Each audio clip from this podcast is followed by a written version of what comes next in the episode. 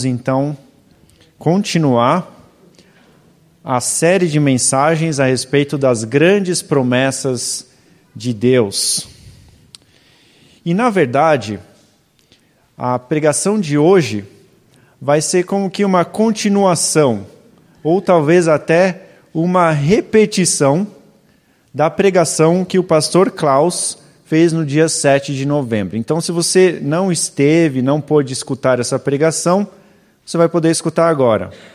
Se você já, já escutou, vai ser muito importante porque é como se fosse frisando essa ideia, esse conceito da gente ser agradecido, da gente ser contente com a nossa situação, a situação onde a gente, que a gente vive a condição que Deus nos deu para viver. Bom, o pastor Klaus pregou a respeito de que Deus cuida das nossas necessidades, né? E a pergunta que ele fez, que a gente também vai refletir um pouco hoje, é sobre como vi se viver contente em toda e qualquer situação que a gente esteja passando. Ou seja, qual que é o segredo do nosso contentamento? E novamente nós vamos seguir para o livro de Filipenses no capítulo 4. Vamos fazer mais uma pregação em cima desse trecho. E se você for olhar no seu boletim, na capa do boletim tem um trecho bíblico que conta, que fala a respeito de Filipenses do capítulo 10, do versículo capítulo 4, versículos 10 ao 20, e também é, o nosso texto na página seguinte com mais detalhes aí dos tópicos que a gente vai tratar. Bom, o pastor Klaus então pregou a respeito do versículo 13 que diz que tudo posso naquele que me fortalece. Né? Paulo menciona isso. E mais para frente, no versículo 19, quase no final do trechinho é, que está reservado no boletim, diz assim: O meu Deus suprirá todas as necessidades de vocês, de acordo com as suas gloriosas riquezas em Cristo Jesus. Irmãos, quando a gente olha esse trecho bíblico, mais para frente vocês vão poder ler, dos versículos 10 ao versículo 20, é, Paulo ele está se abrindo, ele está dizendo a situação dele, né? ele fala a respeito é, daquilo que ele está passando financeiramente, né? de como foi importante a doação que ele recebeu, qual foi a utilidade daquilo, né? E Paulo, ele é muito sincero quando se trata dos irmãos de, da igreja de Filipenses.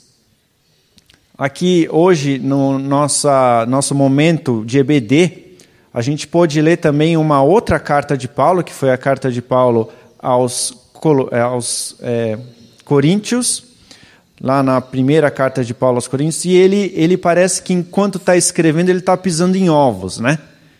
Ele está tomando todo o cuidado para deixar muito claro a situação, porque infelizmente a situação da igreja de Corinto não era muito tranquila, como é a situação da igreja aqui de Filipes, de Filipenses, né? Então, ele escreve aos filipenses aqui de uma forma muito aberta, Paulo tinha estabelecido relacionamentos profundos com aquele, aqueles irmãos, com aquelas irmãs. Então ele não deixa de falar aquilo que está acontecendo, de agradecer pela generosidade dos irmãos. E então esse texto ele é muito prático. Por trás dessas palavras práticas existem é, valores, questões muito profundas, e é isso que a gente quer falar no dia de hoje. Bom, Paulo, ele escreve e ele coloca o interesse dele quando ele fala, por exemplo, da parte financeira. Então ele diz assim, é que ele não não está preocupado com o ministério dele, ele não está preocupado com é, o sucesso dos seus projetos, ele não está preocupado com que os seus planos deem certo, que o seu ministério aconteça. Quando ele está escrevendo e se abrindo para aquela igreja, ele está é, dizendo o contrário. Versículo 11 deixa isso claro, por exemplo. Não estou dizendo isso porque esteja necessitado, pois aprendi a adaptar-me a toda e qualquer circunstância. Versículo 12 também. Sei o que é passar necessidade e sei o que é ter fartura. Aprendi o segredo de viver contente em toda e qualquer situação. Seja bem alimentado, seja com fome, tendo muito ou passando necessidade. Versículo 17 também, Paulo deixa muito claro qual é a intenção daquelas palavras, né? Não que eu esteja procurando ofertas, mas o que pode ser creditado na conta de vocês. Então, Paulo aponta para a generosidade dos, dos filipenses, né? E ele então diz que essa generosidade ela está abrindo portas para que Deus pudesse agir entre aqueles irmãos, né? Então Paulo não tem ganância. Ele não quer obter mais e mais, né? De novo, no versículo 18 a gente vê isso: recebi tudo e o que tenho é mais que suficiente. Estou amplamente suprido. Então, para Paulo, a doação que ele recebe de forma generosa daquela igreja, é como se fosse uma oferta de aroma suave, um sacrifício aceitável e agradável a Deus. Então, o que nós estamos vendo aqui por trás desse trecho bíblico, né, é uma relação, um ambiente que existe de uma comunhão entre Paulo e a igreja, da igreja também entre ela, né? Uma comunhão cristã autêntica acontecendo. E como é que esse essa esse ambiente, esse ambiente tão legal, tão gostoso, tão bom que foi criado naquela igreja, como é que ele foi, como é que isso aconteceu? Primeiro, existiam relacionamentos autênticos e profundos acontecendo lá. Segundo, esses relacionamentos eles se é, mostravam por meio de atitudes muito generosas de Paulo para com a igreja, da igreja para com Paulo, dos próprios irmãos que estavam naquela igreja, né? A própria carta que Paulo escreveu aos Filipenses é uma atitude de generosidade. Então ele escreve uma carta só para eles, baseada na, naquilo que ele havia recebido de, de generoso daquela igreja. Então é como se Paulo estivesse retribuindo a gentileza daquela igreja, né? E falando de gentileza, é, tem um tempo atrás Teve uma empresa, uma seguradora de carros, né, que lançou uns adesivinhos assim, né, para tentar arrecadar mais mais seguradores, né? E aí então ela fez um adesivinho que chamava Gentileza gera gentileza, né? E, e eu acho que essa é a ideia, né? Foi uma ideia de marketing bem interessante, mas é essa a ideia que está tá se acontecendo aqui, né? A gentileza de, de uma pessoa gera gentileza na outra, e assim um ambiente de paz, um ambiente de relacionamentos vai sendo criado. Né? E essa é a ideia, então, de que, que Paulo coloca aqui. E ele coloca que esse ambiente, que essa troca, essa reciprocidade de gentilezas, né, é como se fosse algo que Deus se alegra muito, Deus gosta daquilo. É como se fosse um aroma suave, né? um sacrifício que Deus gosta, aceitável. Né? E isso então é uma atitude de adoração a Deus, tá? A gente tem aqui um momento do culto, tivemos agora há pouco um momento em que a gente pôde louvar, né? Com música, é, com instrumentos. Então o pessoal aqui tocou super bem, né? Com muita prática, com muita facilidade. Mas nem todos têm essa capacidade, né? De tocar um instrumento ou essa facilidade de aprender a tocar um instrumento ou cantar de uma forma é, um pouco afinada, né? Mas Deus, Ele não espera de nós que o louvor seja exclusivamente música. Né? O louvor pode ser diversas coisas. Né? Na verdade, qualquer atitude que fazemos quando somos motiva quando a nossa motivação é agradar a Deus, qualquer atitude quando a motivação é para honrar a Deus, para glorificar a Ele, para trazer o foco para Ele. Isso é adoração, né?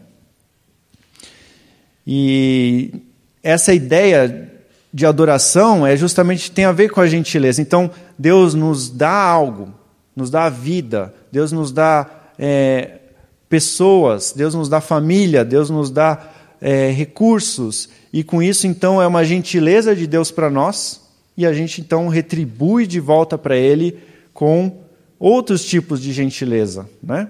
Isso é então adoração, né? E isso é muito importante a gente entender que Deus vai olhar a intenção do coração daquela pessoa que está é, retribuindo Ele, né? Ou retribuindo a gentileza de Deus para outras pessoas. Então, é, por exemplo, varrer o chão para retribuir uma gentileza que Deus nos deu é tão importante, ou às vezes até mais, mais relevante para Deus, do que uma pregação aqui no púlpito ou uma música sendo tocada aqui na frente. Né? Deus ele olha o coração, qual a intenção que está por trás. Né?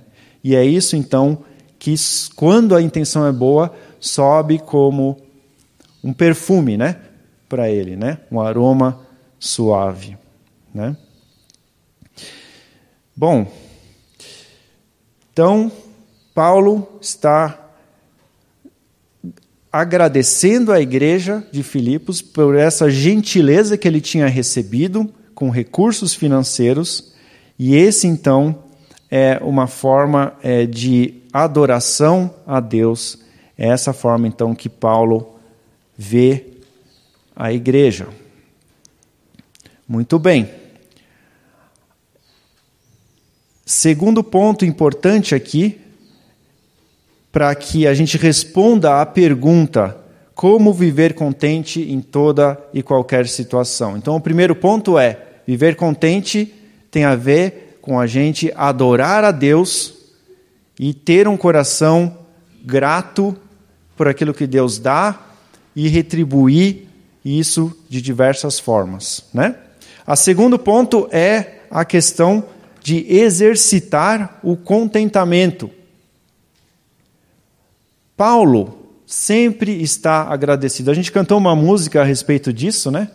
De a gente sempre estar agradecido. Então, na mente, no coração, Paulo conseguiu estabelecer uma forma de olhar para qualquer situação da vida, qualquer circunstância, qualquer desafio, qualquer situação que aparece diante dele, ele conseguiu aprender a olhar essas, essas situações de uma forma agradecida. Versículo 12 diz: Aprendi o segredo de viver contente em toda e qualquer situação. Então é exercício, né? Exercício de a todo momento conseguir agradecer, né? Seja a situação uma situação confortável, seja uma situação complicada. Computador que quebrou, né, Lucas? Agradecer a Deus, porque talvez Deus tenha algo que queira nos ensinar com um computador quebrado, né? Foi o que aconteceu no, no, na pregação passada. O Lucas tinha preparado a pregação, estava todo feliz, né? Tudo dez minutos antes, saiu correndo, né? Já tinha, saiu correndo, aí sem querer, vindo aqui para a igreja, esbarrou o computador no, na parede. Pá! Aí o computador parou de funcionar. E agora? Né? Não tem jeito, vamos depender de Deus, né? E a pregação foi muito boa. Graças a Deus falou aos nossos corações, independente do computador, né?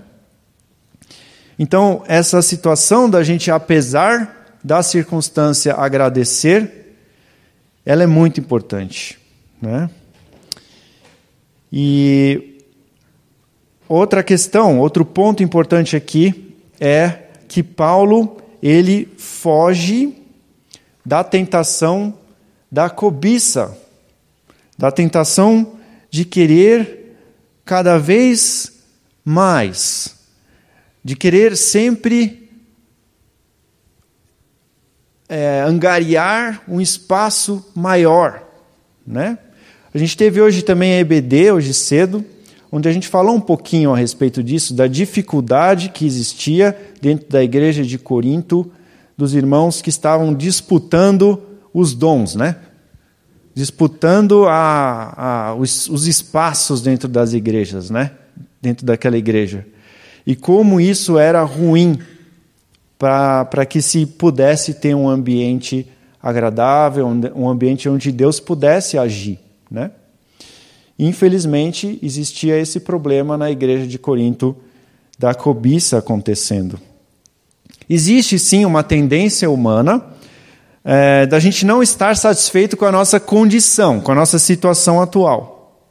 A gente sempre quer melhorar a cada oportunidade que a gente tem. A gente quer buscar uma condição cada vez mais confortável ao longo da vida, e em si isso não é um, um, desejo ruim, isso é um desejo bom, isso é saudável. Mas ele se torna ruim quando esse desejo não tem limites.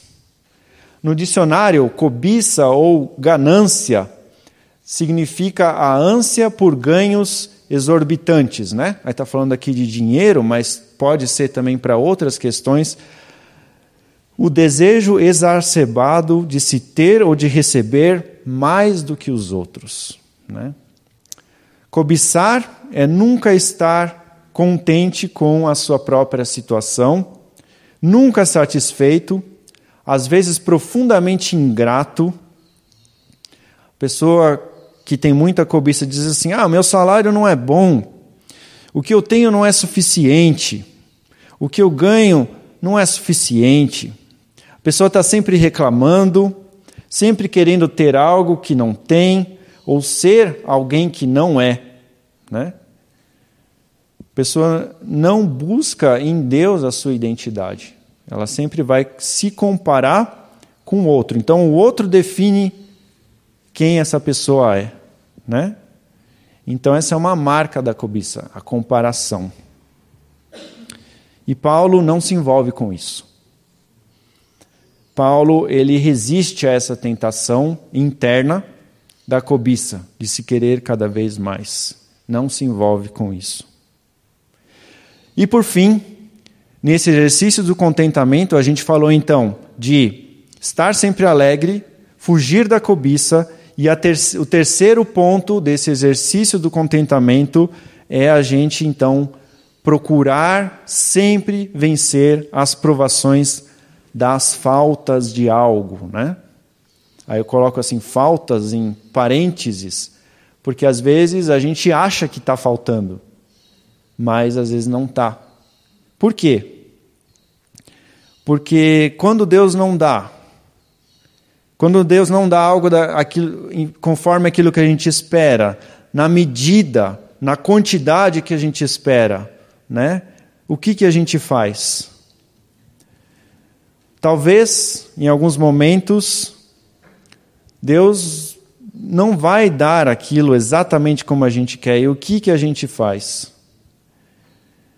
Se Deus não está suprindo a altura da nossa expectativa, é porque Deus tem algo para mostrar para nós, tem algo para nos ensinar, algo para que a gente possa amadurecer, e algo que vai, por conta disso, nos levar a um relacionamento mais intenso com o próprio Deus. Né? E então a ideia das provações das faltas é justamente essa Deus quer que a gente intensifique a nossa caminhada com Ele, procure mais Ele. E a gente então superando essas provações das faltas, de não ter tudo, de faltar alguma coisa aqui e ali, que a gente então vai amadurecer. Então, quem sabe, Lucas, a falta do computador foi essa, né? Amadurecer um pouquinho na, na pregação, né, de poder falar um pouco mais solto, na, não tão preso né, à pregação. E eu talvez tenha que melhorar um pouco nisso também. Mas a, a ideia é essa: é a gente crescer e amadurecer né, com algumas faltas que acontecem na nossa vida. Muito bem. Então falamos aqui do exercício do contentamento. E para finalizar, temos o terceiro tópico, que é justamente confiar na fidelidade de Deus. Né? As iniciativas para vivermos a promessa de, de que Deus vai nos suprir, né? É justamente essa, é confiar na fidelidade de Deus. A gente já mencionou isso, né? Pastor Cláudio já mencionou isso, mas eu queria é, tratar com, com a gente aqui, a gente queria conversar um pouquinho sobre esse tripé das bases da confiança. Né? Primeiro, as forças de Paulo estão em Deus. São constantemente renovadas em Deus.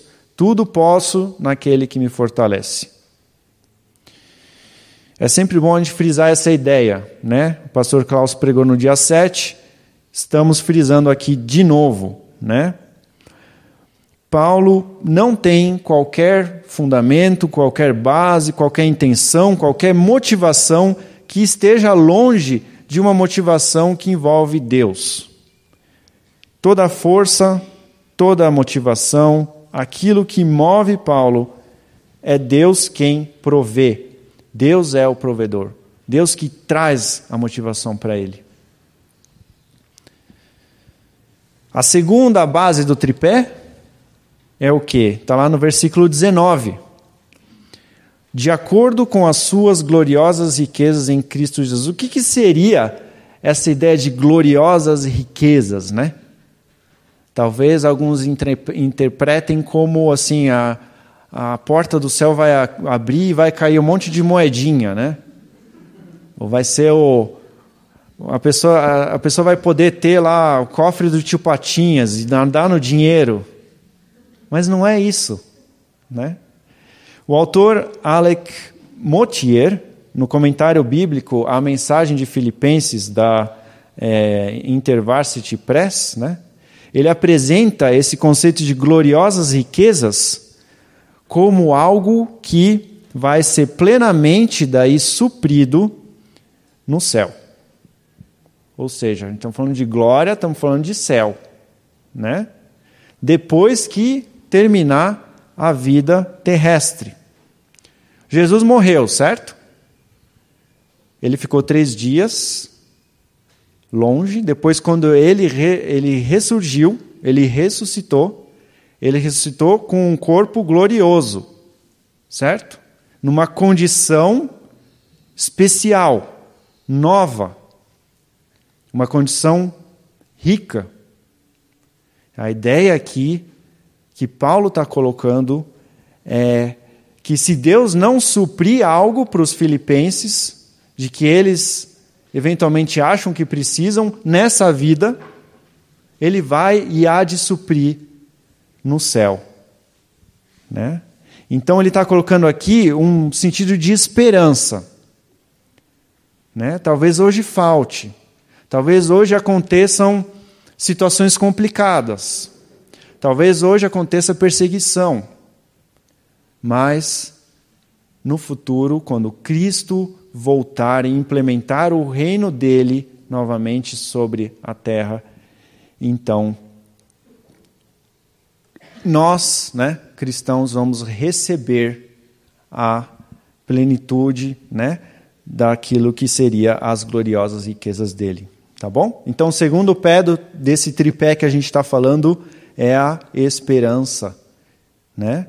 E o terceiro tripé tem muito a ver com aquilo que eu pude pregar na última pregação é, a respeito da gente viver dentro da esfera de Cristo Jesus. Né? Aquele conceito teológico de viver em Cristo Jesus. Né? o, com, aquele, com uma preposição do grego em, que é muito importante, que tem um conceito muito importante. Né? Então, a partir da decisão do cristão para se ter uma vida totalmente entregue ao senhorio de Jesus Cristo, o cristão então permite que Cristo comece a operar em e através dele, certo? E esse estilo de vida, que é uma renúncia para Cristo, permite então que o cristão experimente a alegria plena e a fidelidade de Deus em sua vida.